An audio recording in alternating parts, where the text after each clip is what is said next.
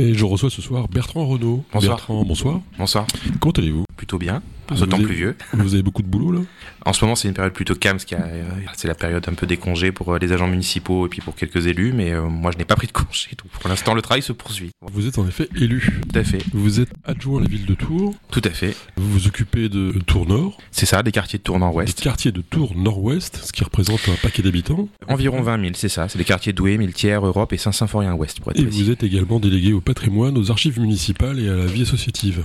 Pas la vie associative, uniquement patrimoine et archives municipales. La vie associative, c'est Oui. ma collègue Catherine Reynaud, que vous aurez peut-être le plaisir d'accueillir un jour. Voilà. c'est un sujet qui vous intéresse également.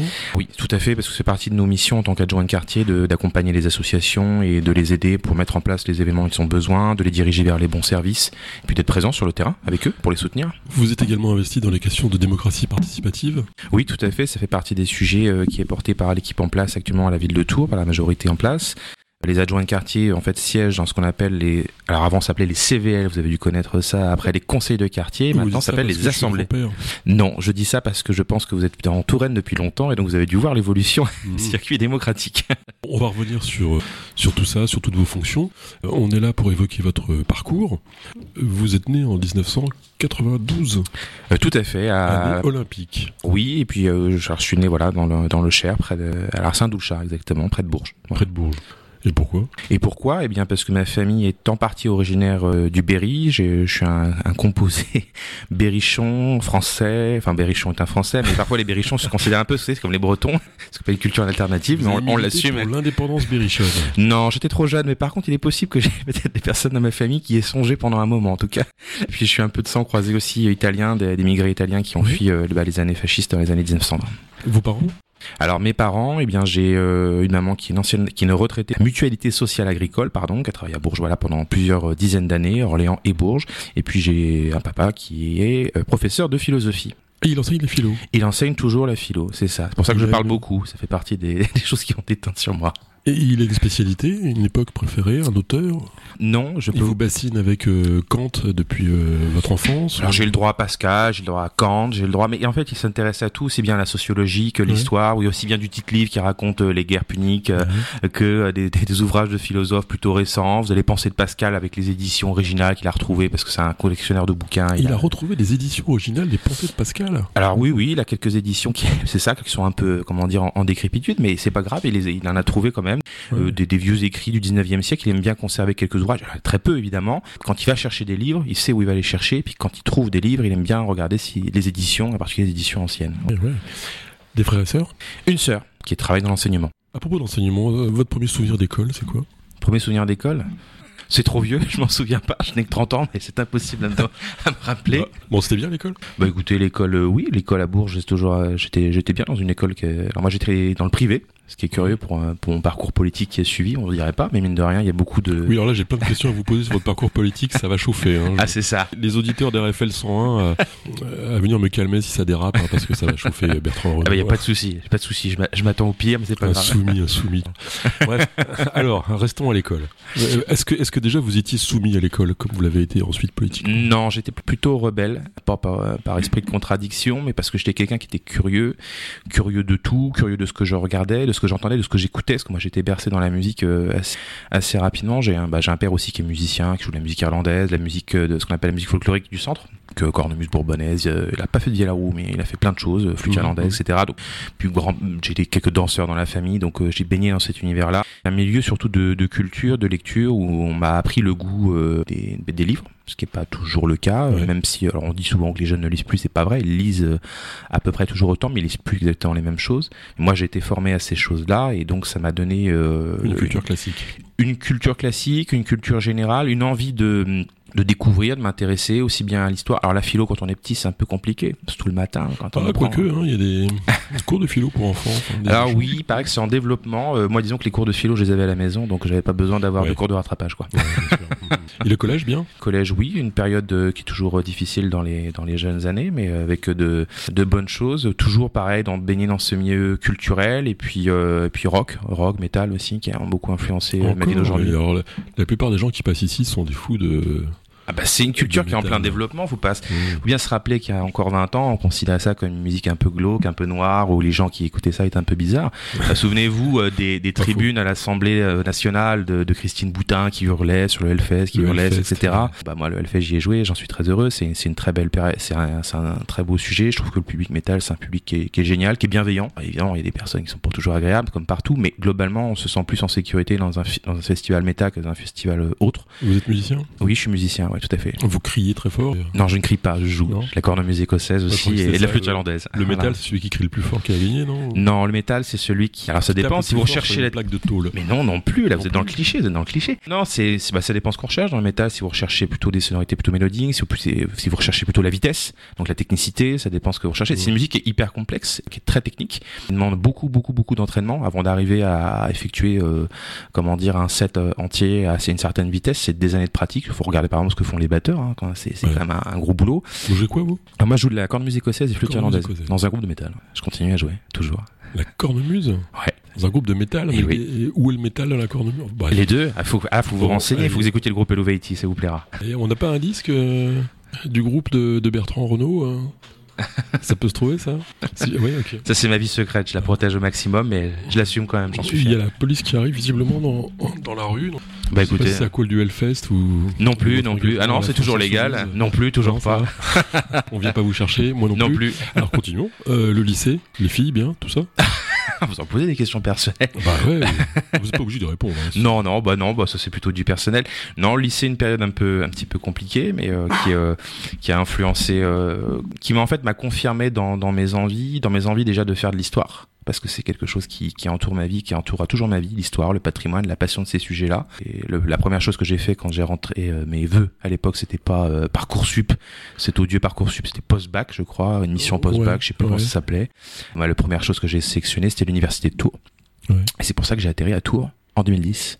D'accord. Pour faire de l'histoire. Pour faire de l'histoire, où j'ai eu l'occasion bah, déjà de faire une licence, puis un master. J'étais diplômé de l'université de Tours. Euh, alors mes sujets de prédilection, quand on est historien, on s'intéresse à beaucoup de choses, s'intéresse à, à peu près à tout, mais on a quand même des sujets bah, favori, c'est normal, on peut pas être spécialiste de tout, même après des années. Euh, et moi, c'est plutôt l'histoire contemporaine, notamment euh, tout ce qui est le XXe siècle, avec les, les, deux guerres mondiales, la décolonisation, la montée en puissance des fascismes, et puis la, la période de la guerre froide.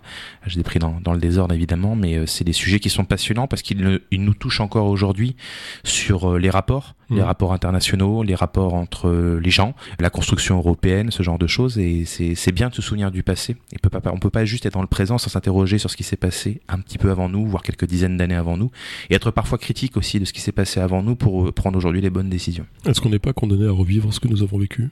Je sais pas, avec la guerre actuelle, j'ai un doute. Je pense qu'au contraire, on est en train de répéter des vieux schémas.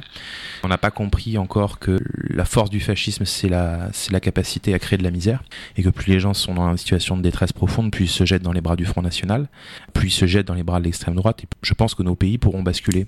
Et contrairement à ce que l'on pense, la France peut basculer. Je pense qu'on est arrivé à un point aujourd'hui de, de non-retour, et que s'il n'y a pas une vraie alternative, donc moi je suis élu de gauche, donc je défends euh, aujourd'hui euh, la NUPES, la coalition de la NUPES, qui s'est formée à l'occasion des législatives 2022.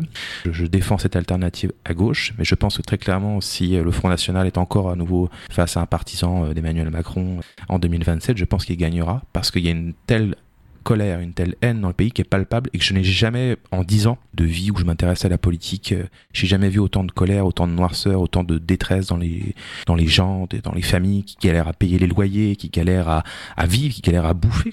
Là, je suis parti un peu loin parce qu'on était au lycée, mais en fait, la question des injustices, la question de l'accès à la démocratie, les, les questions d'accès euh, la chose politique, c'est quelque chose aussi à cette période-là qui a été déterminant pour moi, où j'ai commencé à me forger politiquement et après ça s'est poursuivi, notamment euh, au travers de mon parcours universitaire, avec mes rencontres, etc. Au deuxième tour, vous avez voté pour qui? Euh, J'ai voté blanc. J'ai voté blanc. Vous avez voté une demi-voix pour Le Pen Non, non, j'accepte pas ce discour en bah, fait euh, parce que je... je veux dire. Oui, c'est après, on peut faire la façon de l'orienter, mais vous avez vous avez donné une demi-voix à Macron et une demi-voix à Le Pen. Je n'ai voté ni pour l'un ni pour l'autre. C'est c'est le sens du vote blanc. Oui, arithmétique, on peut on peut le prendre sur cette technicité-là, mais moi je je l'accepte pas. Moi, ce que je, je dis, c'est que je ne voulais ni de l'un ni de l'autre parce que je trouve que ce sont deux sources de dégoût deux sources de dégoût qui font du mal tous les deux d'une façon ou d'une autre euh, et que la détresse en fait ils ne sont une solution ni l'un ni l'autre donc à partir de là moi j'ai pris j'ai réfléchi euh, j'ai regardé mon entourage qui me disait faut faire ci faut faire ça bah je dis non moi je ferai ce que j'ai envie de faire et puis puis basta vous qui avez une formation classique vous avez lu le fondement de la métaphysique des mœurs de Kant? Non, je n'ai pas lu le fondement des camp. Cette jeunesse. Bon. Qu'est-ce qu'un acte moral? Je sais pas. Qu'est-ce que vous donnez comme définition de l'acte moral? C'est celui qui peut se dupliquer. Par exemple, je fais quelque chose que tout le monde fait, c'est moral. Si je fais quelque chose que personne ne peut faire, c'est immoral. Par exemple, Kant prend l'exemple de rendre la monnaie pour un commerçant. Si les commerçants rendent la monnaie, c'est pas parce qu'ils sont bons, c'est parce que sinon, euh, c'est immoral. société, voilà. D'accord. Ce serait immoral. Tout à fait. Donc si tout le monde avait voté blanc, on peut faire l'histoire avec DC. C'est une des premières choses qu'on apprend à l'université quand on débarque en licence. On peut refaire l'histoire avec DC comme on veut, mais c'est pas pour le savoir si c'est moral.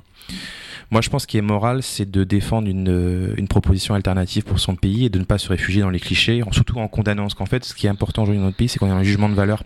On dit vous êtes un mauvais Français, vous êtes un mauvais républicain, mmh. vous êtes un mauvais citoyen parce que vous avez fait ci, parce que vous avez fait ça. Moi, je peux très bien considérer quelqu'un qui a voté euh, Macron, c'est un mauvais citoyen aussi, après tout moi aussi je peux faire ça, on peut tous être dans les jugements de valeur. Et en fait, à force dans les jugements de valeur des uns et des autres, et, par, et dans cette espèce de mépris absolu de la chose citoyenne, bah finalement on en vient à se ranger tous les uns et les autres dans une petite case. Hein. Non, je suis pas susceptible. Non, c'est un vrai sujet. C'est un vrai sujet parce que je pense que à force de ranger tout le monde dans des petites cases, c'est comme ça qu'on fracture le pays. Et que si on veut le, le refonder, parce que je pense qu'il a besoin d'être refondé sur des bases solides, euh, je pense qu'il faut plutôt s'attacher à essayer de fédérer un maximum et pas humilier les gens ou à les ranger dans des cases qui les mettraient euh, finalement qui les conforteraient dans les idées. Par exemple, je vous donne un exemple concret. Si vous dites à quelqu'un qui vote Front National, vous êtes un gros facho, bah, en fait, euh, c'est pas un débat, ça. Alors peut-être qu'il peut est vraiment facho, peut-être qu'il est vraiment raciste. Il y a des gens qui sont racistes. Hein, en tout cas, tous les gros fachos vont voter Front National. Ah bah je suis sûr que les gros fachos, oui, ils vont voter Front National, oui, ils vont voter, ils vont voter Zemmour, ils se débrouillent. ça, ça c'est ça. Mais moi après, euh, le, moi je pense qu'il faut convaincre les gens. Ne sont pas ne sont pas achetés, c'est ce que vous voulez dire. Il faut les entendre, c'est ça? Non, parce qu'il y a des gens qui votent aujourd'hui Front National, ce sont pas des gens qui sont racistes, ce sont des gens qui sont des gens de couleur, ce sont des gens euh, qui vivent, euh, un, comment dire, qui ont une histoire, un passé, des gens qui ont parfois voté à gauche pendant longtemps, qui ont voté socialiste, ah bah, qui ont voté PCF, qui ont voté plein de choses. Comment vous expliquez d'ailleurs que le premier parti ouvrier soit celui du Front National? Alors que la France insoumise ou le PS c'est plutôt euh, plutôt du bourgeois. Alors aujourd'hui sur la question du parti ouvrier en fait la France insoumise comme le Front national sont, sont à touche-touche. En fait c'est simple je pense que si la France insoumise n'était pas là aujourd'hui le Rassemblement national serait encore plus fort dans le pays. Et qu'on est justement la dernière vanne qui retienne vraiment les classes populaires et qui les qui en tout cas en, embarque une partie dans euh, un espoir une forme d'espérance. Et aujourd'hui ce qu'on a besoin dans le pays c'est plutôt de l'espérance. Et que je pense que le fait le Rassemblement national faut le combattre sur le terrain et que juste dire à son adversaire c'est un gros facho, bah ça suffit pas en fait à convaincre les gens. D'ailleurs ça se voit parce qu'on a des bastions historiques qui ont été à gauche, on l'a vu aux législatives. Bah il y a des frontistes qui ont réussi à passer, donc il y a bien une explication à cela. Alors ouais, revenons donc à votre parcours. On en, on en était au, lycée euh, et puis à la fac, ce qui vous amène à Tours. Euh, vous avez enseigné?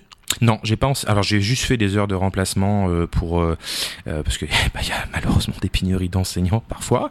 Donc ça j'ai eu l'occasion de le faire et ça a été un, un grand plaisir. Mais sinon non, je ne suis pas diplômé, donc je ne peux pas effectuer des heures à part être vacataire. Alors qu'est-ce qui s'est passé après la fac Alors qu'est-ce qui s'est passé après l'université? Ben c'est simple, j'ai terminé mon master et dans la foulée il y a eu les élections municipales que j'ai préparées. Je me destinais pas du tout à être élu en fait. Hein. C'est pas un plan de carrière. Je me suis pas dit je fais mon master puis après je vais être élu à la mairie de Tours. Ouais. C'est pas du tout dans mes plans. J'ai travaillé comme d'autres euh, sur. À l'époque j'étais dans le collectif euh, C'est autour du peuple euh, avec d'autres personnes et j'ai travaillé dans les ateliers parce que le sujet municipaliste m'intéresse. Je pense qu'en mmh. fait on tourne trop autour des questions nationales. Ça veut pas dire qu'il faut pas s'y intéresser, mais je pense pour intéresser les gens à la question citoyenne, il faut repartir de la base. Et la base, pour moi, c'est la commune.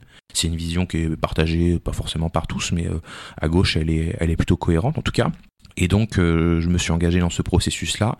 Et euh, au moment des, bah, des, comment dire, des accords qui ont pu se passer autour du programme, puis autour des répartitions, eh ben, c'est posé la question de ma présence sur la liste. Et moi, j'avais envie de porter un projet alternatif avec d'autres forces de gauche. Et c'est comme ça que je suis arrivé à la mairie de Tours. Alors, quel effet ça fait d'être élu? C'est intimidant au départ parce qu'on arrive dans des lieux qui sont chargés d'histoire, chargés de mémoire. C'est complexe de prendre en main les choses parce que quand on arrive, quand on n'a pas d'expérience, bah, il faut apprendre vite. Et les gens sont exigeants. Ils attendent aussi des choses. Ils nous ont élus sur un projet. Donc, ce projet il faut le mettre en place. Il y a des questions budgétaires qu'il faut s'approprier. Il y a les outils, il y a le fonctionnement des services, il y a le calendrier administratif. Voilà, la phase de préparation budgétaire, la phase de vote du budget, la phase d'exécution, de mise en place des projets. C'est un rythme qui est euh, qui est plutôt euh, solide. Hein. C'est pas, on fait pas, on fait pas 20 heures, ni 30 heures, ni 35 heures. On est, ça dépend des collègues, mais je pense qu'on tourne plutôt autour de 40, 45, 50, voire plus par semaine. C'est une très belle expérience qui m'apprend beaucoup, qui me fait revisiter ma ville c'est curieux. Ouais. Euh, Finalement, je, enfin, j'apprends de nouvelles choses déjà, parce que je suis toujours curieux de tout, et je réapprends aussi des, des choses sur des sujets, des sujets du patrimoine, des sujets culturels, et j'ai un, un œil là où je n'en avais pas d'habitude. C'est quand même si une, un peu une, une vie dans la ville finalement, une vie un peu à part, mais euh, qui n'est pas forcément déconnectée du reste de la ville. Parce que si on fait des projets, c'est pour les gens, c'est pas pour soi. Vous vous occupez spécialement de Tours Nord-Ouest? Tout à fait. Alors c'est quoi la particularité de Tours Nord-Ouest Euh, Déjà vous avez appris tout à l'heure que le Berry voulait être indépendant. Tours Nord-Ouest veut être euh, une espèce de Monaco à Tours non Non, il n'y a pas de volonté de sécession. Ah, Ah, quoique, mine de rien, Ouais. avec mon collègue Thierry Lecomte, on n'arrête pas de, sur le ton de l'humour, évidemment, de parler de sécession, puisque Ouais. l'année prochaine, en 2024, ce sera les 60 ans de la fusion des communes de Saint-Symphorien et Saint-Radegonde, qui constitue aujourd'hui Tours-Nord. À l'époque, euh, Saint-Symphorien, c'était euh, une petite bourgade de quelques milliers d'habitants, Saint-Radegonde pareil. Et donc la particularité de ce territoire, bah, c'est qu'il a été euh, fortement urbanisé. Euh, on a perdu une partie d'un territoire qui était entièrement rural. hein. On avait de la culture de la vigne, euh, culture- on était vraiment sur des, des terres vraiment 100%, euh, qu'a- enfin pas 100%, mais en tout cas 80% agricoles. En fait, vous visualisez le centre social Gentiana. Ouais. Bon, bah, une fois que vous l'avez dépassé, imaginez-vous des champs à perte de vue jusqu'au quartier des Doués. Bon, Jean Royer a fortement urbanisé cette période-là avec la construction du quartier d'Europe, etc. Euh, et puis Jean Germain poursuivi aujourd'hui avec mon conseil. Euh, puis euh, alors euh, je crois que le quartier des Doués c'est plutôt la fin de, de Jean Royer si je dis pas de bêtises. C'est un sujet, c'est un territoire qui a, un- qui a besoin d'écologie, qui a besoin de retrouver de la nature dans, dans ces quartiers, dans ces territoires, parce qu'ils sont D'accord. demande. On ne peut plus, on ne peut plus euh, urbaniser des, des terrains agricoles, des choses comme ça. C'est fini ça.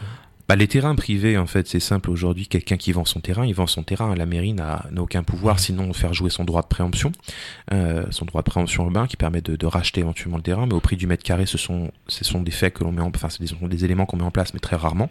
Mais on Euh, peut plus artificialiser des sols naturels. Ah bah, il y a des zones qui sont protégées. De toute façon, dans le plan local d'urbanisme, il y a des bois, par exemple. On va pas euh, artificialiser le bois des mortiers qui se trouve juste derrière la piscine. On va pas euh, aller euh, prendre le parc de la cousinerie, le raser. C'est des choses qui sont pas possibles aujourd'hui. Et pour aucune ville de France maintenant, c'est interdit, je crois. Donc on peut pas. Ah bah oui, oui, bah, il y a une réglementation très spécifique. contraintes, euh, une contrainte qui va être une pression sur le prix de l'immobilier, non? Alors sur la question du prix de l'immobilier, en fait, il y a plusieurs sujets. D'abord, il y a, il y, a, il y a beaucoup un effet spéculatif. Il y a des problématiques autour de, de comment dire, de l'inflation, qui quand même conditionne Aujourd'hui les projets. Ouais. Aujourd'hui, les gens ont du mal à construire, mais les particuliers ont du mal aussi à faire des travaux chez eux malgré les aides et les crédits qui peuvent être alloués. Puisque bah aujourd'hui, euh, faire mettre ça en isolation thermique euh, chez soi, euh, c'est pas le même prix qu'il y a 5 ans. Euh, Et que très clairement, le Covid a créé un basculement dans ce secteur-là. Et on peut parler par exemple de la crise du logement qui est réelle en France, qui est massive. Euh, nous, à Tours, voilà, faut qu'on, on a, on a- il y a un objectif en fait de logement par an pour avoir un, un seuil acceptable, continuer à accueillir des gens. Euh, bah, il faut qu'il soit rempli ce seuil, de autour d'un millier de logements à peu près, un petit peu plus. Euh, et ça, c'est, quelque chose qui est, qui est, qui est important, puisque aujourd'hui on a des, des milliers et des milliers de demandes de gens qui veulent venir sur Tours, et qu'on Mhm. peut pas accepter tous, parce que c'est pas, pas possible. Et ça, je pense que la question de l'urbanisme et du logement, ce sont deux sujets, je pense, très importants, et qu'il faut qu'ils soient travaillés davantage sur le plan métropolitain, euh, avec euh, plus de cohérence pour une vraie métropole, une vraie métropole qui soit cohérente dans son projet politique de logement et d'accueil des habitants et de développement. Mais Jean-Germain m'avait dit, je me souviens il y a quelques années, que quand il avait commencé son mandat, le nombre de personnes par euh, logement était de 3,2 de mémoire et qu'à la fin de ses mandats, il était à 2,1. Du fait des divorces notamment, Oui. qui ont explosé dans cette période. Oui. Et donc du coup, bah, il y a une pénurie de logement qui s'est faite euh, Alors, je, naturellement. Vous avez raison de pointer ce, ce sujet, puisque bah, ma collègue Cathy Savouret, qui, qui porte principalement les questions d'urbanisme, euh, enfin, qui est l'adjointe en charge de l'urbanisme à la ville de Tours, elle le dit souvent aux habitants, c'est-à-dire que bah, euh, à une époque, il y a 20 ans, vous n'aviez pas autant de divorces qu'aujourd'hui. Donc ça crée une problématique, c'est vrai, qu'il faut résoudre. Et puis aussi, une chose qui est importante de dire, c'est que un logement de, de, de- comment dire, un T4 n'est pas égal à une famille euh, entière avec Mhm. plusieurs enfants. C'est-à-dire qu'aujourd'hui, on a aussi des, des retraités qui viennent de, de territoires, euh, comment dire, où l'immobilier est beaucoup plus fort, ils vendent leurs biens et s'installent en Touraine bah, bah, avec la, le- ce qu'on appelle la douceur tourangelle, voilà, Mhm. pour un, avec un climat qui- qu'ils apprécient, un territoire qu'ils aiment bien. Et donc on a parfois des gens seuls qui occupent des grands logements, euh, ce qui pose aussi des problèmes. Parce que parfois, on en manque parfois de grands logements pour les familles qui veulent notamment tourner un petit peu, changer de quartier. Donc c'est un sujet qui est ultra complexe et qui est pour moi, euh, comment dire, assez, assez important et de pouvoir créer du logement, du logement. euh, alors il y a la politique de logement portée par Marie Quinton, autour du logement social, du logement social de qualité, du logement tout court, avec différents types de logements pour que les gens puissent trouver en fait chaussures à leurs pieds, ce qui est pas évident aujourd'hui à Tours et dans la métropole d'ailleurs. Et, et donc la particularité de Tour Nord-Ouest dans tout ça? Alors la particularité de Tour Nord-Ouest, c'est pardon, Donc je parlais d'un territoire fortement urbanisé, c'est un territoire qui est en demande d'expression culturelle aussi, parce que nous on n'a pas de, hormis le 37e parallèle qui est un institut métropolitain, enfin qui est une entité aujourd'hui métropolitaine, euh, on n'a pas d'équipement euh, culturel à proprement parler à Tournord. Or c'est une demande, il y a des artistes qui veulent s'exprimer, il y a des musiciens qui veulent s'exprimer, donc il y a vraiment un sujet à créer, je pense, dans la décennie, un équipement culturel sur Tournord qui puisse faire rayonner le territoire et euh, qui ne soit pas que destiné à la ville de Tours, parce que je pense qu'aujourd'hui quand on construit des choses, il faut, faut l'ouvrir aux gens, hein. on n'est pas on n'est pas que centré sur soi-même et sur ses habitants. Euh, c'est un territoire qui est en demande de nature. C'est pour ça qu'il y a beaucoup de, projets autour de. On fait beaucoup de plantations citoyennes, notamment à Tour-Nord, des plantations tout court, des plantations dans les cours d'école, ce qu'on appelle les récrés en herbe, qui sont portés par ma collègue euh, Betsabéas et Franck Gagné, respectivement adjoints euh, comment dire, aux questions de biodiversité et puis à l'éducation pour Franck Gagné. C'est un territoire qui, qui, est, qui, est, très demandeur et qui s'est senti, je pense à raison, délaissé pendant de nombreuses années. Mmh et où il faut recréer de la confiance, la confiance avec les associations, de la confiance avec les parents d'élèves, la confiance avec les citoyens en général. Et c'est un, travail qui est très long de déconstruire aussi euh, ce phénomène d'abandon qui est en partie réel, mais qui n'est pas toujours confirmé dans certains quartiers. Abandon Oui, de se dire qu'en gros, alors moi il y a quelque chose qui m'a frappé quand je suis arrivé en 2020, quand j'ai commencé à faire le tour des associations, euh, en disant, euh, voilà, je me souviens, je, je citerai pas la personne, mais elle souviendra de notre conversation si elle nous écoute, euh, qui me disait, vous savez, sur Renault, Tour Nord ne s'arrête pas au haut de la tranchée. Euh, il y a des quartiers euh, qui vont, euh, le quartier de l'Europe, le quartier des Doués, qu'il faut pas l'oublier, celui de la Miltière, et nous ne sommes pas des citoyens de seconde zone. Tous ne payent pas des impôts, mais ceux qui payent des impôts payent des impôts comme les autres. Ils ont le droit aussi à des projets. Et ces choses-là m'avait frappé parce que je me suis dit, tiens, c'est assez cash comme, comme propos, mais ça, ça, ça traduit quelque chose. Le problème, c'est que je l'ai pas entendu que de cette personne-là, j'ai entendu d'autres. Ça veut dire qu'il y a une demande aujourd'hui que les politiques publiques soient réparties de façon cohérente sur le territoire et qu'il n'y ait pas tout à tour centre, et puis rien à tour nord ou rien à tour sud. Euh, en gros, il faut briser un peu ce sentiment. C'est intéressant d'avoir, je parlais tout à l'heure de ville dans la ville avant que l'émission commence, parce qu'il y a des services, il y a des choses très intéressantes à Tournord. Mais euh, ce, ce, cette ville dans la ville, parfois, peut aussi poser des problèmes, parce que ça peut créer le sentiment qu'il y a des disparités entre les territoires. Et parfois, c'est réel, parfois, ça ne l'est pas. Donc le rôle des politiques publiques sur l'éducation, sur la, la, nature en ville, la transition écologique, sur les questions bâtimentaires, réfection des bâtiments communaux. Ben, Mais concrètement, faut, euh... là, quel est l'objectif dans tout ça? Comment faire? Ah bah comment faire? C'est flécher correctement euh, les projets, c'est ce que l'on fait. C'est ouais. pour ça qu'on a fait des politiques dans les quartiers, dans différents quartiers, par exemple. S'il y avait une priorité à Tour Nord-Ouest Non, je peux, c'est impossible à répondre à cette question. Une, euh, non, non, non. Une y a... priorité d'investissement, j'entends. Hein. Euh, c'est l'éducation qui est, qui est... Ah bah aujourd'hui. Le, le, premier truc que vous faites là, ce serait quoi si ah, vous sur... avez une baguette magique euh...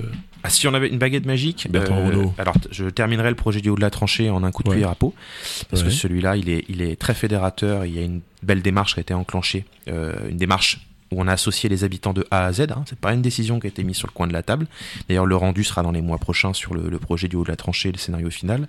Et si j'avais un deuxième coup de baguette magique, ce serait rénover à peu près toutes les écoles, parce que nos écoles, euh, et encore celles de Tournord, ne sont pas les plus dégradées, même si certaines sont quand même relativement dégradées. Euh, ce serait de les réparer, parce que je trouve que notre patrimoine scolaire est vraiment dans un état déplorable, et c'est honteux de, c'est honteux de, que pendant tant d'années, il n'y ait pas eu les travaux nécessaires. D'accord. Euh, et tous ces bâtiments publics sont des passoires thermiques, j'imagine? Euh, Oui, pour les trois quarts. Les trois quarts, donc ça bouffe une. Ce qu'on avait dit une fois. Oui. Ouais, ça bouffe une quantité d'énergie, euh, comment dire, incroyablement forte. Ça va des gymnases, ça va des. Parce que là, on parlait des écoles, mais ça va des gymnases, ça va des équipements culturels, ça va des, des, des, des écoles, en fait. Pratiquement tous les bâtiments sont des passoires thermiques. Mm. Et donc, en fait, ça, ça, mange une partie du budget de la ville pour pas grand chose, finalement. Ce qu'on appelle le budget de fonctionnement, qui permet ouais. notamment à payer les salaires des fonctionnaires, l'énergie, etc. L'énergie qui a explosé depuis Et la guerre en Ukraine. À, à, ce propos, euh, le budget a été voté il y a peu de temps. Oui. Il y a deux euh, semaines environ. Est-ce que justement cette question de dette et de taux d'intérêt ne plombe pas et ne contraint pas le budget de la ville de Tours? Ah bah si, bien sûr que si. Euh, néanmoins... Euh... À tel point que plus aucun investissement n'est vraiment possible. Ah non, non, ça par contre, non, ça c'est une image qui est fausse. C'est-à-dire qu'aujourd'hui, en termes d'investissement, il n'y a jamais eu autant d'investissement. Et je ne dis pas ça parce que c'est la majorité ouais. en place, c'est que factuellement, enfin les chiffres le prouvent, euh, c'est la première fois depuis... Euh, écoutez, pratiquement 12 ans euh, qu'il y a 30, plus de 30 millions d'euros qui sont investis dans le budget communal c'est nécessaire d'avoir ce niveau-là. Et encore, il n'est pas suffisant pour pouvoir euh, mettre en place rapidement sous, une décennie ou aller euh, les trois mandats, donc euh, voilà, 18 ans, il faudrait avoir au moins 40, 45 millions d'euros minimum d'investissement par an. Là aujourd'hui on est à 30, on aimerait bien aller euh, pousser à 40, voire plus parce que l'État est dégradé et que en fait c'est de l'argent du contribuable qui est balancé en l'air. On ne devrait pas payer autant de factures énergétiques. On devrait mettre je préférais qu'on mette, euh, j'en parlais l'autre fois avec ma collègue Marie Quinton, qu'il y ait plus d'argent mis pour les centres sociaux que plutôt de payer des factures énergétiques pour des passoires thermiques. C'est le même budget, c'est le budget de fonctionnement de toute Mm. façon de la ville. Donc euh, l'enjeu, il est, il est extrêmement fort autour de la transition écologique. Et Tournord n'est pas un territoire qui est, qui est abandonné, parce que mine de rien, euh, entre les projets, il y a la reconstruction de la maternelle Jean de la Fontaine, il y a des travaux au gymnase de la Chambrerie, euh, il y a des travaux d'isolation qui ont été faits dans d'autres écoles. Euh, sur euh, la question euh, écologique, bah, mine de rien, tout ce qu'on fait en termes de plantation d'arbres et les récré en herbe, ce sont des sujets qui sont très fédérateurs, très populaires, et en même temps qui sont pas du greenwashing, parce que c'est des vrais poumons verts que l'on recrée au pied des cours d'école, qui sont le premier lieu de vos enfants. En fait, les enfants, ils passent pas le plus clair de leur temps avec leurs parents. Le plus clair de leur temps, ils le passent avec leurs enseignants. Mm. Si vous regardez le nombre d'horaires, euh, enfin, le nombre d'heures dans la semaine, euh, c'est factuellement c'est vrai. Et donc, euh, il faut recréer en fait des, des îlots de fraîcheur et combattre tous les îlots de chaleur, y compris sur les parcelles privées. Et c'est pour ça que je pense qu'il y a un intérêt aussi à ce que les entreprises euh, dans la transition écologique soient plus, euh, comment dire, plus, plus accompagnantes, même si elles nous soutiennent déjà dans des projets. Et alors, le, bon, le tramway, alors où en sommes-nous? Le tramway, où sommes-nous Bah écoutez, il avance. C'est quoi ce...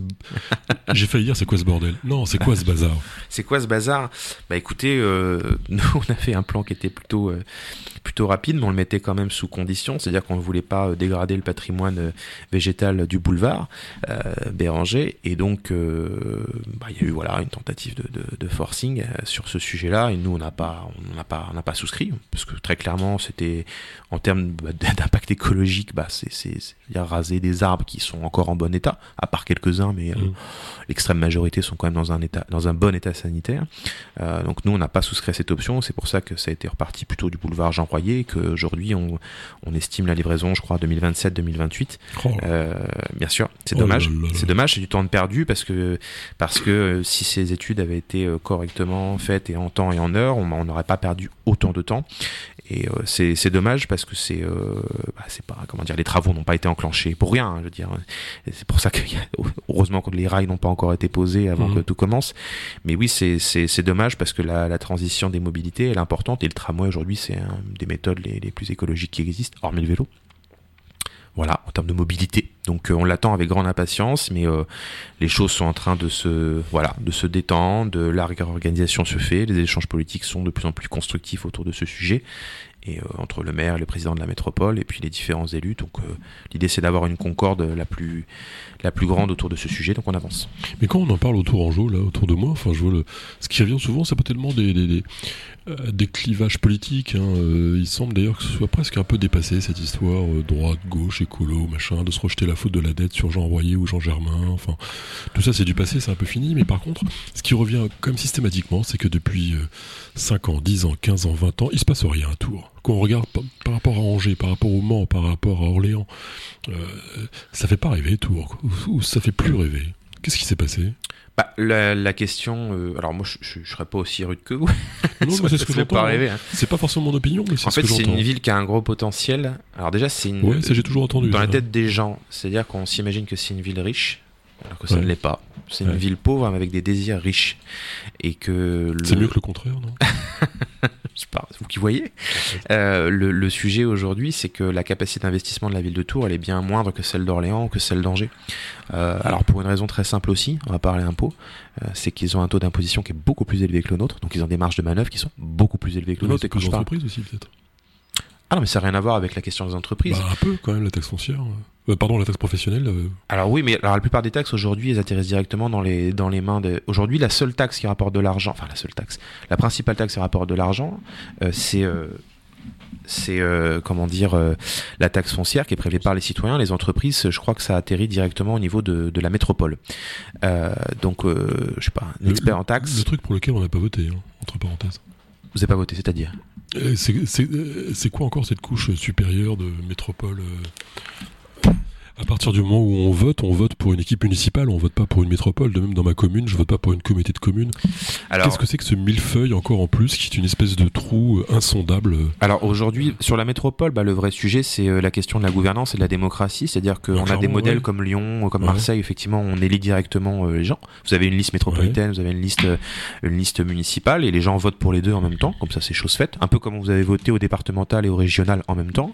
Et nous, en fait, dans la plupart des, des- des métropoles aujourd'hui en France, les questions de démocratie, enfin c'est le principe des grands électeurs. Vous votez pour une liste communale, derrière en fait euh, les les gens, euh, comment dire, les élus en fait votent pour les élus qui vont les représenter. Alors moi ce système il me convient pas. Bah non, C'est- c'est- moi je préfère qu'il y ait autre chose. C'est pas c'est pas à notre échelle. Bah, je préférais qu'on ait plutôt un modèle à lyonnaise éventuellement euh, avec euh, quelque chose autour de la proportionnelle la ville centre représentant la plupart des sièges moi je pense que il faudrait qu'il y ait un certain nombre de Non, sièges qui soient attribués. Pourquoi est-ce que tout ça, c'est pas les mêmes communes? Enfin, Comment ça franchement. Mais euh, pourquoi est-ce que jouer les tours et tours, c'est pas une même et une seule commune Ou la choix. Saint-Cyr euh, c'est- une question d'élu, quoi. C'est une question d'entre-soi. C'est c'est une question pour les politiques. alors je pense pas que ce soit une Mais pour question d'entre-soi très franchement, qu'est-ce qu'on en a à faire? Alors pour le citoyen, je sais pas, parce que je pense pas qu'on puisse parler au nom de tous les citoyens euh, aujourd'hui. Je pense qu'en fait les communes elles ont une histoire et donc leur histoire aussi elle est liée euh, bah, à des pratiques, à des envies et que bah, certaines communes qui n'ont pas envie d'être fusionnées Non, là, avec d'autres. Là, c'est des mots, franchement. Mais Non non, c'est pas des mots par il faut exemple. partir Alors, du ça- besoin du citoyen. alors Moi, je suis un simple citoyen. Merci. On- euh, je suis un simple citoyen. Vous Donc, habitez à Tours, Non, à Azel Rideau. à Rideau. Bon, à Azel Rideau, bah, si on peut prendre cet exemple-là, j'ai des gens qui viennent me voir, on traverse l'Indre, on est à Cheyé. Ça fait rigoler tout le monde. Tous ceux qui n'habitent pas dans le coin, ça les fait rire, quoi. Alors pourquoi est-ce que Cheyé fusionne pas avec Azel Rideau C'est une question de- d'impôt, parce qu'on paye un peu moins d'impôts à Cheyé, donc euh, ils ont vite fait de dire non, non, il n'est pas question de fusionner, bien sûr. Alors je pense pas que ce soit le seul argument. Alors après les questions Euh, des bah, fusions il de communes en fait, elle depuis euh, 30 ans, hein, cet argument. Après, non mais on se moque du monde. La question des fusions, en fait, elle est assez ancienne, par exemple, du temps de Jean Bien Royer. sûr. Il y a, alors, Saint-Radegonde, Oui, Saint-Symphorien, pour des raisons vous- économiques. Vous venez de le rappeler. Voilà, donc effectivement, à l'époque, ça s'est fait. On pourrait reparler avec certains historiens locaux, mais euh, les maires de l'époque voyaient qu'ils avaient des marges d'investissement qui étaient à la ramasse par rapport à ce que faisait la ville-centre.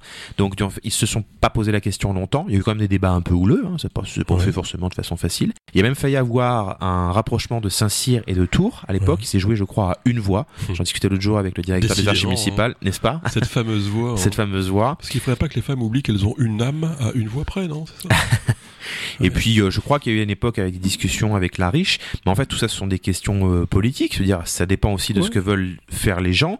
Est-ce qu'il y a un intérêt à regrouper les communes? Après, il y a aussi des questions de dette, c'est-à-dire que quand vous fusionnez, Ouais. vous prenez euh, les avantages, mais il faut aussi prendre les inconvénients. Donc, l'histoire d'une commune, c'est aussi l'histoire de sa dette. Euh, pareil. on, on peut le pondérer sur les économies d'échelle évidentes qu'on va faire. Parce que là, je C'est prendre un autre exemple, hein, par exemple sur euh, euh, sur deux villages, Toulouse et euh, pardon, on continue. Euh, on a des petits problèmes techniques qui sont en train de se résoudre à moitié. Alors, De l'oreille gauche en tout cas, parce que j'entends plus rien. Euh, bref, le, le- les deux ont. euh, L'un euh, des villages a acheté un tracteur, l'autre a acheté une remorque. Et euh, les deux correspondent pas entre eux. Bah, c'est sûr, ça serait mieux s'ils travaillaient tous Voilà. ensemble et qu'ils puissent. euh, euh, mais en fait, c'est le cas en fait des métropoles. En ai fait, plein. c'est en fait c'est un organisme de coopération intercommunale. Hein. C'est un EPCI d'ailleurs. C'est pas une, Ouais. c'est pas une collectivité. C'est un EPCI. C'est pas le même fonctionnement. Ouais. Euh, et donc euh, aujourd'hui, euh, euh, Bon, c'est un fromage pour se gaver pour des élus, quoi. Soyons clairs, à un moment, ça va bien, quoi. Franchement.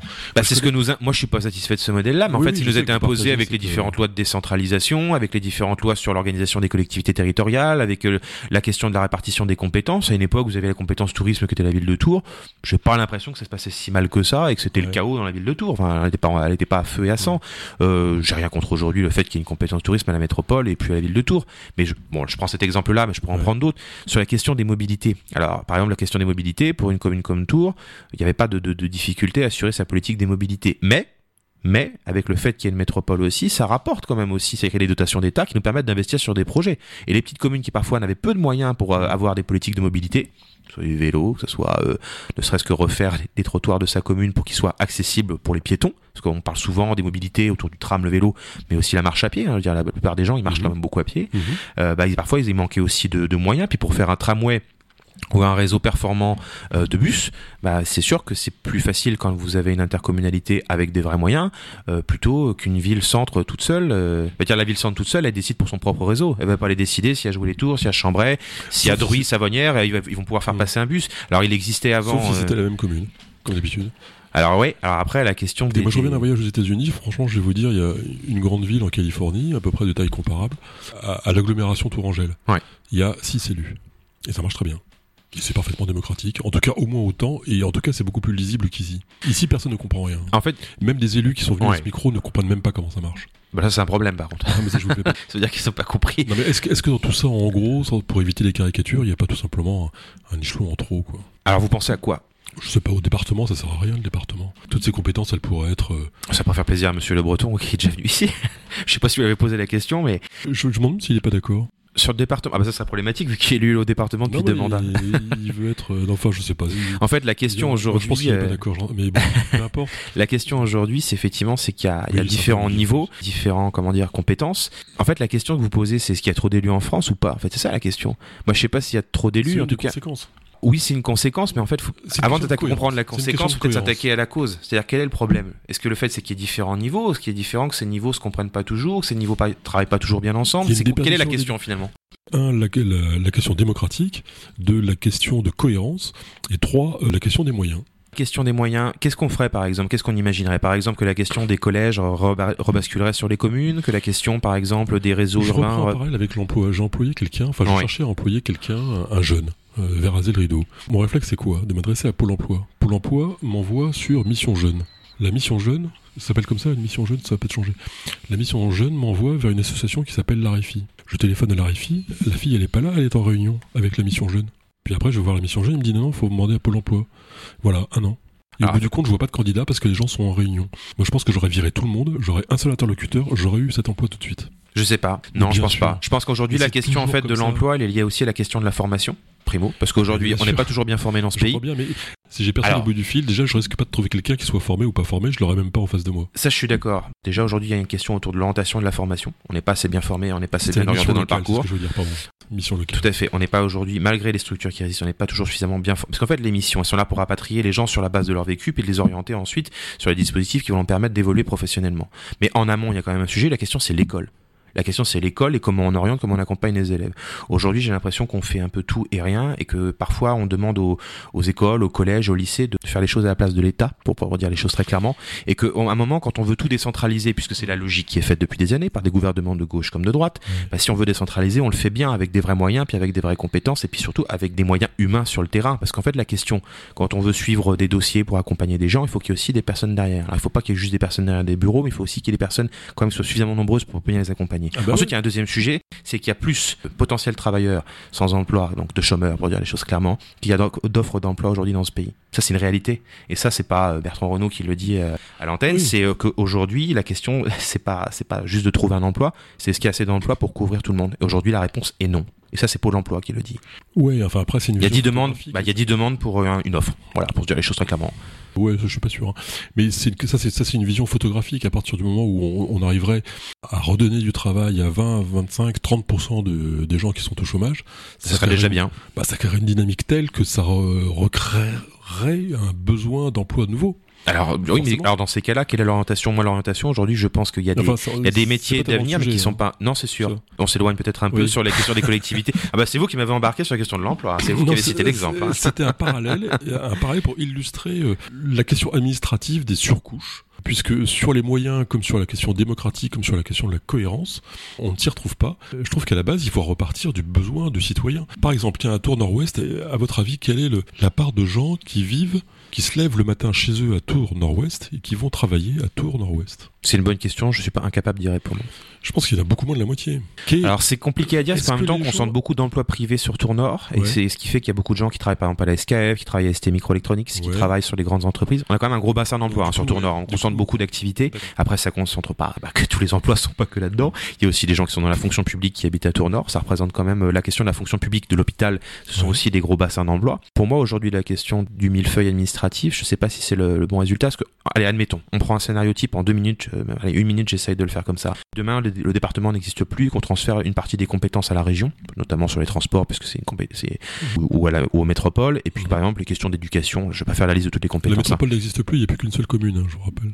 Ah oui non mais là là, c'est un peu trop compliqué. On va alors, Non, essayons déjà simple, c'est département ça. région. Vous avez commencé Mettons à dire demain- compliqué, mais vous n'avez pas Bah, osé le dire. Ah, c'est que j'ai pas encore eu le temps de terminer mon exemple. C'est pour ça. Mettons demain il n'y a plus de département qu'une partie des compétences soit transférée, allez, aux métropoles, communes et la région. Mhm. Est-ce que ça changera quelque chose à la compréhension des citoyens? Je suis pas sûr. Parce que c'est pas pour ça qu'ils iraient forcément voter plus. Bah si c'est plus clair, ils voteront plus. Ah bon? Moi, je pense pas. Je pense que le dégoût de la politique, il est pas lié à, la, une question de compréhension. Au contraire, les gens comprennent très bien ce qui leur arrive et c'est justement parce qu'ils comprennent très bien qu'ils ont plus envie de voter. Enfin, si vous prenez les courbes de moyenne de participation au vote, aux européennes par exemple, elles sont beaucoup plus faibles qu'aux présidentielles. Alors oui, les deux élections, c'est municipal et présidentiel. Il y a une bobine, il y a une bobine sur les présidents. On est pour, on est contre. Aux européennes, déjà, ça devient tellement compliqué que les, gens votent beaucoup moins. Hein. Je ne sais pas, c'est une question de, de tête, c'est une question surtout de d'impact de, sur la vie. C'est-à-dire qu'aujourd'hui, dans la mentalité des, de la plupart des gens qu'on connaît, c'est-à-dire qu'on vote pour son maire, on vote pour le président de la République, on vote, allez, encore mm. un petit peu bien pour son député, c'est les, meilleurs taux de participation, ils sont là, hein, factuellement. Bah alors, région, département, européenne, là, c'est la dégringolade. Euh, je, je, pense qu'aujourd'hui, la question n'est pas à la compréhension, parce que ça serait supposé que le citoyen est bête ou qu'une partie du citoyen sont bêtes. C'est pas vrai. Je pense qu'ils comprennent au contraire. La plupart des gens comprennent très bien ce qui se passe. Mmh. Moi, j'ai fait plein de porte-à-porte. Je peux vous rassurer qu'il y a beaucoup de gens qui connaissent pas tout, qui comprennent pas tout, ça c'est sûr, mais il y a, la plupart comprennent très bien ce qui se passe. Et je, plus que, je pense que la question de la participation citoyenne et de la démocratie, puisque vous soulevez ce, ce problème, elle est plutôt liée à la bah, en fait, un sentiment de dégoût, d'abandon. Euh, pourquoi aujourd'hui les gens dans le milieu rural votent plus FN qui votent euh, à gauche il y a quelques, qui votaient à gauche il y a quelques années quoi euh, Faut s'interroger sur ça. C'est parce que c'est le sentiment d'abandon qui crée en fait la, la déconnexion avec le politique et, et le citoyen. C'est pas un sentiment d'injustice plutôt? Bah, C'est lié. Le sentiment d'abandon, il est forcément lié à une forme d'injustice. Si on ressent de l'abandon, c'est qu'on se dit mais c'est injuste. Pourquoi moi j'ai moins que les autres? Pourquoi dans ma commune rurale euh, j'arrive pas à, avoir un bassin d'emploi? Pourquoi, etc. C'est lié en fait l'abandon et l'injustice. Alors il y a une autre casquette quand même euh, qui nous intéresse complètement. On va faire un petit retour vers le passé, vers le vers le passé très actif. C'est ben, l'archive. Bien sûr. Vous êtes responsable des archives municipales. C'est ça. Vous êtes historien de formation. C'est ça vous ça doit vous aller comme un gant, j'imagine. Alors euh, oui, j'ai pas, pas une formation d'archiviste quand même. J'ai eu le plaisir quand même de fouiller pour faire mon master, donc je, je connais le, le, procédé de, de, de fouiller. Je sais voilà comment on fait un inventaire, etc. Comment on repère les codes. Les archives de Tours, c'est quoi alors Alors déjà un, c'est une belle mine d'or parce que c'est une trace inestimable de notre passé. C'est une façon aussi de rendre accessible euh, bah, son, son, passé. En fait, moi, c'est ce que je disais dans, dans une précédente interview. C'était comprendre son passé. C'est bon, c'est un peu bateau comme, comme, comme idée, mais peu importe. Comprendre son passé, c'est mieux comprendre son présent. Et donc aujourd'hui, la question de l'appropriation de son passé, elle est essentielle. Et c'est le rôle des archives. Transmettre, euh, vulgariser, adapter, transmettre au jeune public aussi, ça fait partie de nos missions. Et puis, euh, bah, aussi créer des, des ce qu'on appelle des moments fédérateurs, par exemple une publication. Là, on travaille en ce moment sur une publication autour de la mémoire de nos quartiers, avec, avec un petit comité qui s'est réuni, avec des historiens, géographes, avec des, des, citoyens, des élus, des agents, parce que euh, le livre, ça reste quand même quelque chose de fédérateur et surtout quand il mélange la photo et puis euh, l'écrit, ça me permet aussi de comprendre l'évolution de son quartier, de sa ville, finalement de, de, la société proche dans laquelle on est. Parce qu'une ville, c'est une, une, société dans la société finalement, ce sont des rapports directs, euh, le club de sport d'à côté, l'évolution de mon quartier, etc., etc., tous les rapports sociaux. Donc ça, c'est des projets que l'on mène. Euh, on a travaillé par exemple sur le centenaire du congrès de Tours, pour comprendre qu'un un événement qui était hyper intéressant. Alors mmh. on l'a fait dans un contexte difficile avec le Covid, etc. Ah oui, c'est 1920, donc. Ben, C'est ça. L'arrivée du Parti communiste, la scission entre socialistes et communistes. Bon, là, je, fais un raccourci pour être ils sont bien engueulés à l'époque euh Ah bah oui, oui, ils sont bien engueulés. Hein. C'était des, débats musclés. Hein. C'était, c'est aussi musclé aujourd'hui qu'une intersyndicale quand on n'est pas, qu'on n'est pas d'accord, hein, ou qu'un rendez-vous entre différents partis de la Nupes. Ça, c'est sûr. C'est des choses qui sont très intéressantes à rendre au public. Alors après, il y a la d'archives, et puis il y a les missions autour du patrimoine. C'est-à-dire qu'il y a l'animation du patrimoine qui est réalisée, sa valorisation, sa restauration. Ça passe par des projets, euh, alors par exemple euh, comme euh, la mise en place d'un SIAP, d'un centre d'interprétation de l'architecture et du patrimoine, qui sera donc qui est un lieu en fait dédié à la mémoire collective en gros des origines à nos jours de la ville de Tours, pour permettre au public, aux visiteurs, aux touristes de comprendre en fait les, les clés de l'évolution de la ville, de ce qu'on appelle la fabrique de la ville, et des rapports sociaux entre les habitants. Et donc ce lieu, il va ouvrir fin 2025 à Tours, dans le logis des gouverneurs, donc juste à côté du château de Tours. Euh, c'est un projet que l'on porte donc avec les agents du service euh, du patrimoine, et on en est euh, très très fiers c'est des projets autour de l'accessibilité pour les jeunes publics, pour permettre aussi euh, bah, de s'approprier la mémoire, les monuments, euh, de mmh. comprendre. Est-ce que pour vous, ça, ça, a du sens cette expression, devoir de mémoire? Oui, ça a toujours du sens. À Olivier Le Breton qui s'occupe de ça au département. Oui. Il a fait semblant de ne pas comprendre. Non, non, moi je l'ai très bien compris. Alors après, il y a une question du terme, c'est-à-dire que les historiens parfois ils nous disent ce terme il est un peu galvaudé, il veut plus rien dire. Certains historiens, je veux pas, je veux pas, je veux pas tout le monde dans une petite case, euh, dans le sens où on l'utilise tellement tout à tout à tort et à travers qu'il parfois il manque un petit peu de compréhension. Je pense que le devoir de mémoire avant tout, c'est la question de comment on transmet aux générations actuelles des faits des éléments qui se sont passés dans un passé proche, immédiat. Pour moi, 1945, c'est un passé proche. hein, je veux dire, c'est Mhm. pas si vieux dans l'histoire euh, de l'humanité. Comment on, on leur permet de comprendre ces périodes et euh, de leur comprendre qu'aujourd'hui, ils ont un rôle dans tout ça. Et qu'on n'est pas juste dans un récit qu'on fait tourner en boucle. Il faut éviter, je pense, à mon avis, la stratégie du disque rayé et que l'objectif autour du devoir de mémoire, c'est de sensibiliser nos jeunes publics. On devrait dire plutôt euh, devoir du souvenir d'ailleurs. Alors moi, j'utilise pas ce terme. Je sais pas si vous l'utilisez régulièrement ou vous l'avez entendu Non, euh, particulièrement. Les mots devoir de mémoire n'ont pas de sens. La mémoire, c'est une capacité, c'est pas, c'est pas, ça peut pas être une obligation ou pas. Ça n'a pas de sens. Non, mais c'est un devoir autour de notre mémoire collective. De ne pas l'effacer, de ne pas la galvauder, de ne pas l'altérer, mais plutôt d'essayer de la comprendre, de la vulgariser, de la rendre accessible à tous. C'est ce que j'entends en tout cas dans le, dans le terme devoir de mémoire. C'est un devoir envers notre mémoire collective, notre mémoire, notre passé, notre présent et notre futur aussi. C'est important de sensibiliser le GPI, par exemple, sur la question de la Shoah, sur la question de l'extermination dans les camps de Mhm. concentration. Aujourd'hui encore, par exemple, le comité Yad Vashem continue à chercher euh, euh, les gens qui ont été déportés, fusillés, etc. Il manque encore des noms, parfois certaines plaques. Mhm. On se dit bah oui, il y a déjà tellement de noms, bah oui, mais eux aussi, ils ont été, ils ont souffert. Et je pense que ce, travail mémoriel qui est fait notamment par les associations, il faut saluer par les associations, puis évidemment par les, archives, les archives municipales, les archives départementales, etc. Mais le travail des associations, quand même, il est fondamental dans la mémoire, la transmission vers le jeune public. Pour, moi, c'est l'objectif principal. Très bien, alors Bertrand Renault, euh, il faut parler aussi de votre implication politique, parce qu'on a vu que vous étiez un musicien euh, tout plein d'harmonie. euh. Par contre, ce que j'ai du mal à comprendre, c'est pourquoi quelqu'un intelligent comme vous milite à la France insoumise.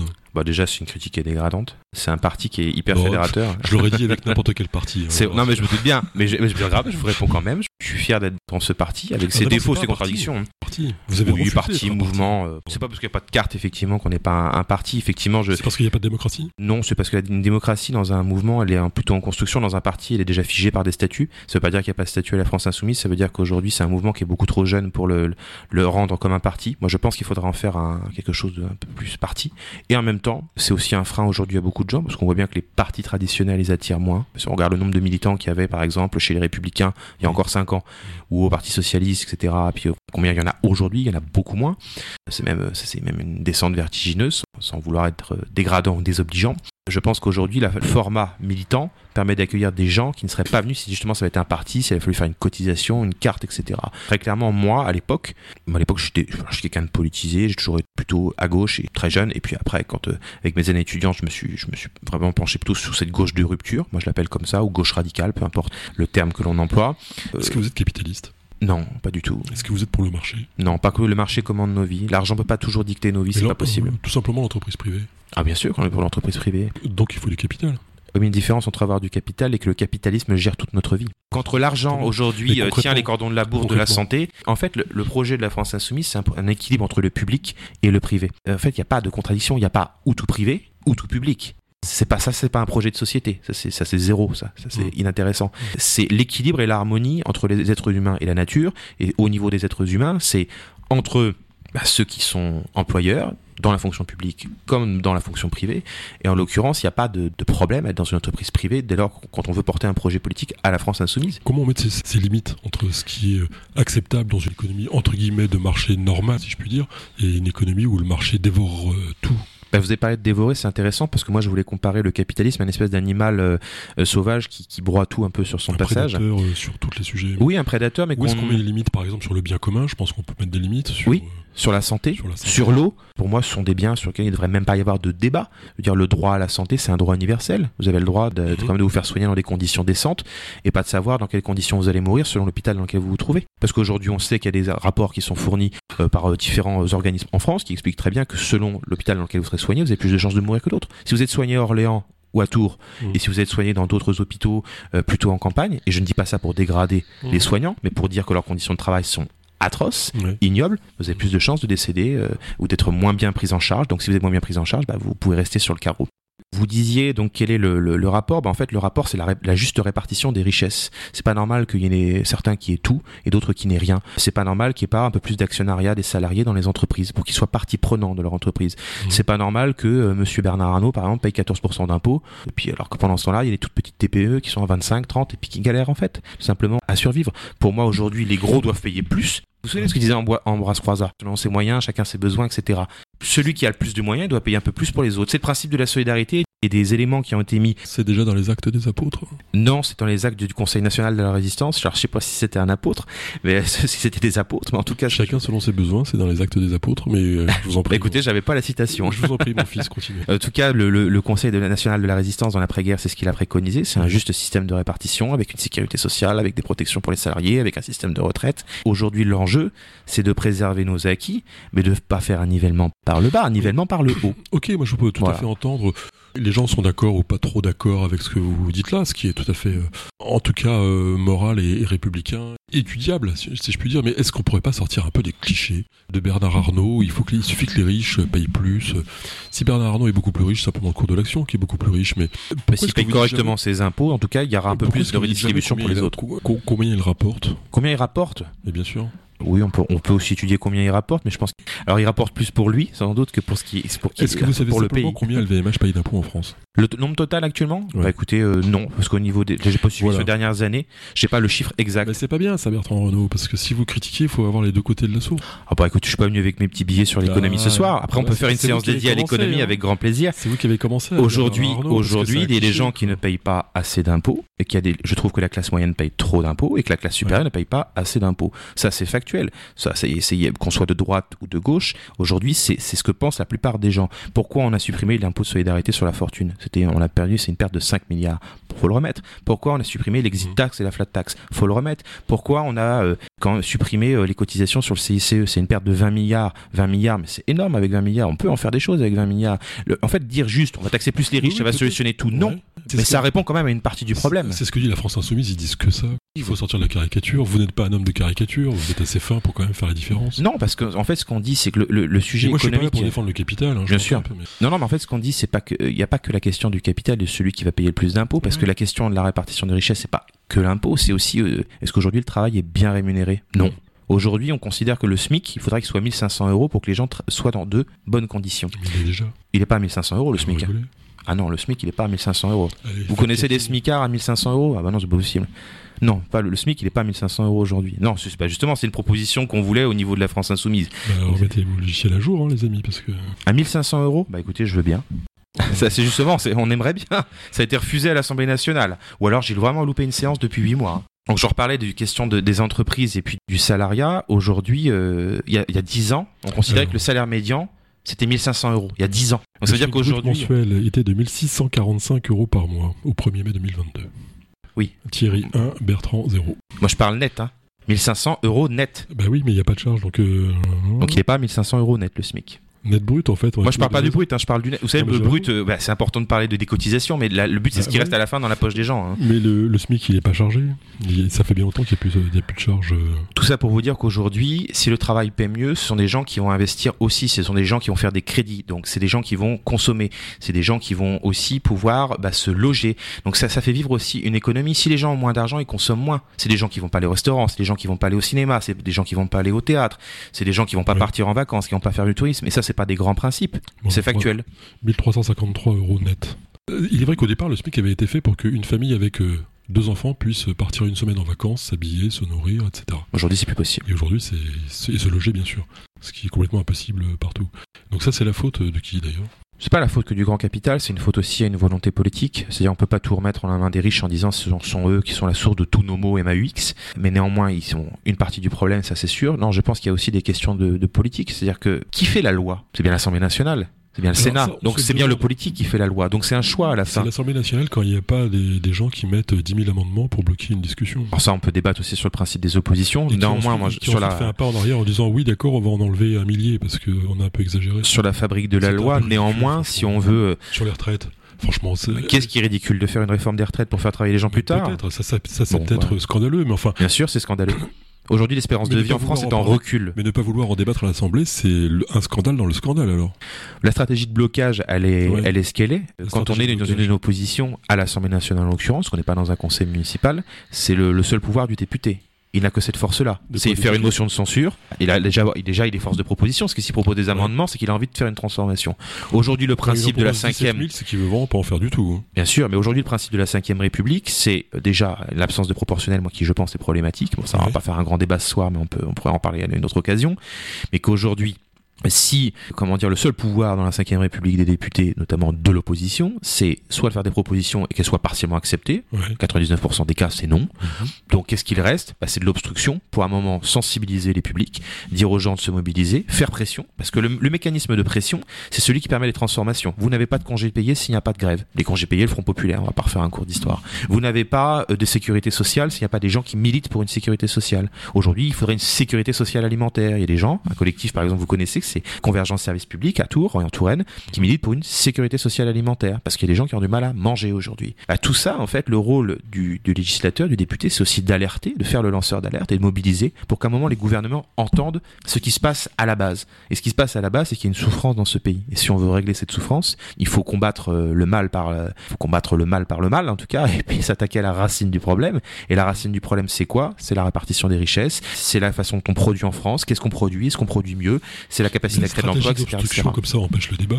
Elle empêche le débat, oui et non, en part... elle empêche une partie du Vous débat, disiez tout à l'heure que le macronisme, en gros, avait euh, créé cette euh, matrice de bien, mal, et que si on n'est pas d'accord, c'est qu'on est méchant, et qu'on se jetait des anathèmes à la figure, et que c'était pas une façon démocratique de débattre. C'est pas ce que j'ai dit. Non, non, j'ai dit justement qu'aujourd'hui en France, quel que soit le parti politique dans lequel on trouve, on a tendance à se jeter de de Ouais, de la ça, figure. Le débat est beaucoup moins constructif qu'il était, je pense, il y a 10 ou 15 ans. Toutes C'est les dommage. Mais, toutes les insultes et les obstructions qui venaient de votre camp, franchement, n'ont pas servi la cause. Quoi. mais des insultes et des obstructions, il y en a de tous les côtés. Euh, On peut lister aussi les insultes. plus, bon, euh, vous parliez de saut, euh, c'était un de plus là, non Je sais Enfin, pas d'où viennent les sauts. euh, Le, le- en fait, tout, dépend d'où on, se place en fait. Non, je pense qu'aujourd'hui le débat, il faudrait, qui creusent. hein. il faudrait l'élever, mais c'est qu'aujourd'hui il n'y a pas les mécanismes au sein de la Ve République pour permettre des contre-pouvoirs. D'accord. En fait, Ouais. le débat, moi, c'est là où je voudrais qu'on qu'on amène un peu le, le sujet, c'est quelle est la place des contre-pouvoirs dans ce pays? À part faire l'obstruction et des propositions via des amendements, qu'est-ce que vous pouvez faire en tant que député? Rien. Le, dépru- le député, c'est la fabrique de la loi. Donc, par essence, s'il est dans une majorité, il a la majorité, il fabrique la loi, point barre. Et s'il est dans l'opposition, il propose des amendements pour compléter, enrichir, améliorer la loi. Et s'il ne peut pas, il fait obstruction. C'est tout ce qu'il a comme pouvoir. Et au conseil municipal, les gens qui sont dans l'opposition, ils ont la possibilité de faire passer des mesures? Quand déjà il y a le travail en commission, c'est-à-dire qu'on- quand on présente les, les projets, ils peuvent aussi faire des amendements sur le projet et puis euh, émettre des orientations. Ça arrive parfois qu'on recule sur certains projets parce qu'on estime effectivement qu'il n'est pas assez prêt, parce qu'il manque des éléments, parce qu'il doit être complété, parce que il y, a aussi des réflexions de fond qui sont logiques. Globalement, Ouais, enfin, euh, globalement, c'est quand même la majorité qui, par Bien exemple, sûr. la ville de Tours, qui bien sûr emporte euh, toutes les décisions sur tous les gros sujets. toujours dans le principe de la. Ve République. Bien sûr. Donc aujourd'hui, les majorités ont des vraies majorités et le système des contre-pouvoirs dans les oppositions Et quasi-. Aujourd'hui, dans le système dans lequel on est, oui. Est-ce que c'est juste? Je suis pas sûr. Peut-être que parfois les oppositions, il faudra qu'elles aient un peu plus de pouvoir aussi, parce que si dans ces cas-là, si on crée plus de, de pouvoir, de, de contre-pouvoir dans les oppositions, il faut le mettre à, à tous les niveaux aussi. Je pense qu'en fait, le, Ouais. le, le- c'est un, Ouais. c'est un vrai débat. Je j'ai pas de réponse sur les solutions concrètes. J'ai juste que, en fait, si on veut que les débats soient constructifs, déjà il faut, il faut re- revenir vers un climat apaisé. Et ça, ça, ça, je pense qu'aujourd'hui c'est pas pour demain. Euh, que je pense de tous les côtés, on n'est pas De dans un climat côtés, hein, franchement. Ah non, mais bien sûr. Mais Ouais. je- on le sait. Ouais. On le sait, ça se dégrade. euh, Je pense que le basculement, c'est vraiment 2017. Euh, 2017, l'effondrement de, des partis traditionnels, Ouais. euh, et le basculement du hollandisme qui était un espoir. hein. Moi, j'ai cru en François Hollande, je le Mhm. dis. J'ai cru qu'il allait combattre la finance, qu'il allait mettre au pas la finance et la bête sauvage. C'est comme ça que je l'appelle. Euh, bon, il a rien fait du tout. Il a fait la loi travail et puis il a fait gazer des jeunes et des manifestants. Donc son électorat. Donc il n'a pas été très malin. Et c'est pour ça que je pense qu'il s'est fait devancer par Emmanuel Macron et qu'il a atterri là où il est aujourd'hui. Moi, je pense qu'aujourd'hui, si on veut revenir à une démocratie plus apaisée, il faut déjà retrouver la sérénité dans les débats. Il faut changer de constitution. Moi, je suis pour une sixième république où on remette euh, justement des contre-pouvoirs, mais c'est Mhm. des contre-pouvoirs pour tout le monde. C'est-à-dire Mhm. qu'ils ne sont pas que des avantages que pour nous, parce que ça, sinon, c'est de la démagogie euh, ou une dictature. C'est-à-dire qu'il n'y a pas de contre-pouvoir. Donc, euh, moi, je, je, je c'est pas à mon niveau que ça va se régler, à l'échelon municipal, c'est à l'échelon national. Mais je pense qu'aujourd'hui, il n'y a pas de vraie volonté politique, hormis dans le projet porté par la NUPES. Je défends mon camp, et c'est, bien normal, de, de, de vraies transformations. Et la seule transformation que je vois, c'est la sixième république. Ok, et qu'est-ce que vous faites quand vous faites pas de politique alors? Je, je me détends, je fais de la musique, je vais en Bretagne, et puis je, Vous vous détendez sur du hard metal. euh, je me détends aussi en bord de mer, vous en, buvant du cidre. Est-ce euh, que voilà. vous connaissez seulement la devise du hard rock? La devise du hard rock? Ah, des idées, dites-la moi, parce qu'il y en a plein des devises, hein, ça dépend de ce que vous aimez comme groupe. Si c'est si trop fort, c'est que t'es trop vieux. Elle est de qui celle-ci? Je sais pas, on m'a dit que c'était euh, gravé dans le marbre euh, du métal. Ah non, bah j'ai pas entendu celle-là. Non, non, en général, non, ça dépend de la fatigue de vos oreilles. Ouais, c'est ça. Donc de votre âge. Euh, bah ça dépend, on peut avoir des oreilles fatiguées en étant très jeune, ça dépend si on s'est bien protégé ou pas. non, non, bah écoutez, je lis, je fais de la musique, je, je vous- détends, je vais dans la nature, je, je profite et, et je vis ma vie, comme tout le monde. J'ai une vie plutôt normale, hein, je- on n'est pas dans un monde à part sur une planète autre. Vous avez beaucoup voyagé? Non, très peu. J'ai eu l'occasion d'aller une fois en Irlande, j'ai eu l'occasion d'aller une fois en Espagne, et c'est tout. Ok, vous partez sur une île déserte, vous emportez quoi comme bouquin? Les Misérables de Victor Hugo. Et vous l'avez déjà lu? Oui, bien sûr. Bon. Il part sur une île déserte avec un livre qu'il a lu. Mais oh, quand est-ce qu'on trouvera quelqu'un qui nous dira avec un livre que je n'ai pas lu? Parce que c'est tout... j'aime bien relire des livres. j'assume parfaitement. Alors là, Ah, je, un truc je suis pas original, mais oui, oui, j'assume. C'est un truc d'universitaire, c'est parfait. Merci Bertrand Renaud d'être venu Merci à vous. Est-ce que vous, vous vouliez faire un petit message à quelqu'un? Ou- Écoutez, non, pas particulièrement. Juste vous remercier bah, de, de votre temps et puis d'avoir pu euh, échanger sur tous ces sujets. C'était passionnant et euh, c'est au plaisir de, bah, de revenir. ouais. Eh ben, on Voilà. reviendra un peu s'engueuler encore sur la France Insoumise. Avec grand ça, plaisir. Il y a encore plein de choses à, à dire. L'émission était dédiée à Malo. Et donc, euh, à bientôt sur RFL 101 Parcours. Merci Abdel et merci Serena. Merci à vous.